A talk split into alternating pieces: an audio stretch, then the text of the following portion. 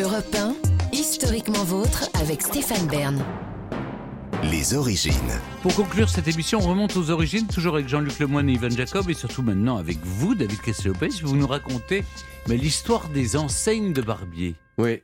Alors il y a dix ans, si je vous avais parlé de l'enseigne des barbiers, vous auriez probablement été super en difficulté pour Oui, voir de quoi je voulais parler. Mais heureusement, heureusement, pour cette chronique, dans un revirement de la mode que personne ne pouvait prévoir, sauf peut-être Ivan Jacob Bien avec euh, euh, son, son côté euh, le, analyse du futur euh, de la mode.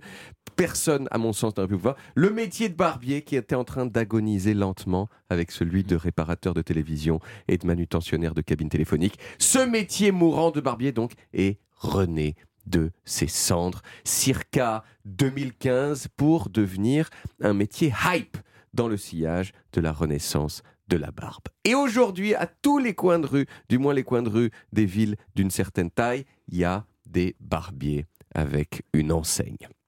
Cette enseigne, elle se présente sous la forme d'un cylindre en verre qui contient un autre cylindre peint en bleu, blanc et rouge qui tourne sur lui-même. Mais alors, d'où vient cette enseigne?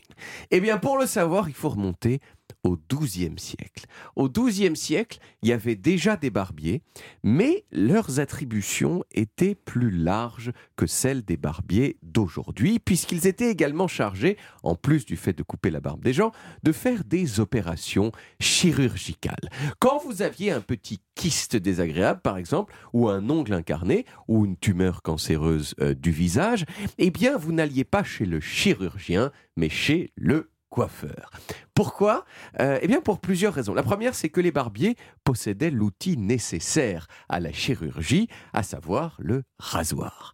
Et la seconde, c'est que les médecins considéraient que découper des gens pour leur enlever des trucs euh, pas bien, c'était une tâche indigne de leur haute intellect de médecin. L'une des opérations les plus fréquentes qui étaient pratiquées par les barbiers, c'était la saignée, qui consistait tout simplement à ouvrir les veines des gens pour en faire sortir du sang. Pourquoi on faisait ça? Eh bien parce qu'on considérait que l'excès de sang dans le corps, c'était la cause d'un très grand nombre de maladies, le mal de gorge, la fièvre, la peste, etc. Alors qu'en fait, euh, bah, c'est pas vrai. Voilà, mais euh, on le savait, savait pas, pas. à l'époque. Voilà.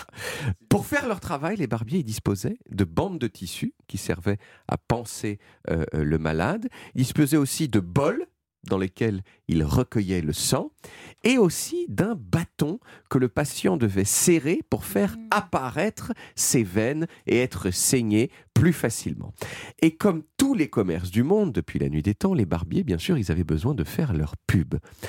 Alors, dans un premier temps, à Londres, ils plaçaient des bols de sang devant Ah, leur euh, étalage, devant leur boutique. Et comme ça, quand les gens passaient, ils se disaient Tiens, un bol de sang, ça me rappelle que ça faisait longtemps que je me suis pas- de me pas faire une petite saignée. Hop, et ils rentraient pour que- pour qu'on les saigne euh, chez euh, le barbier. Mais cette pratique de mettre du sang humain sur les devantures, elle a été interdite au XIVe siècle.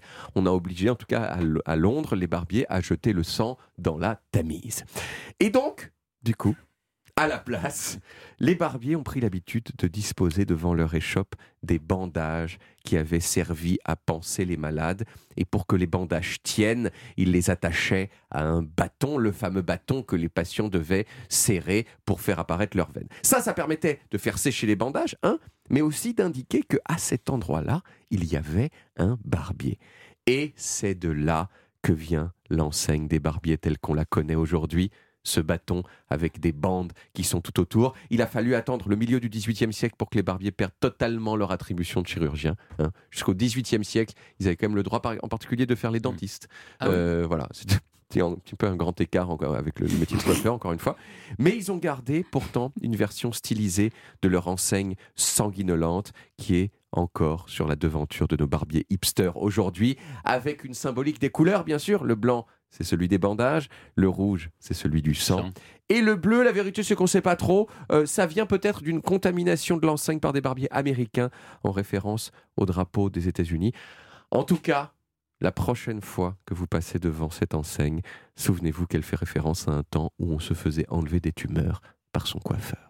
Donc on, on enlevait les dents avec des rasoirs. Avec, avec des petites spatules en métal. Voilà. Oui, oui, bien sûr, Oui. bien sûr. Non, mais c'était oui, bon, et j'ai une carie, je vous le fais quand même. Oui, Enfin, je- je- oui. quand même, ça vous coûtera, ça vous coûtera pas de plus la cher. maison. Allez, c'est pour la maison. Eh bien, bon courage à tous. Merci David. On retrouve les origines en podcast sur toutes les applis audio et en vidéo sur YouTube Dailymotion et sur le site europe1.fr. Vous pouvez également retrouver toutes nos émissions, bien sûr.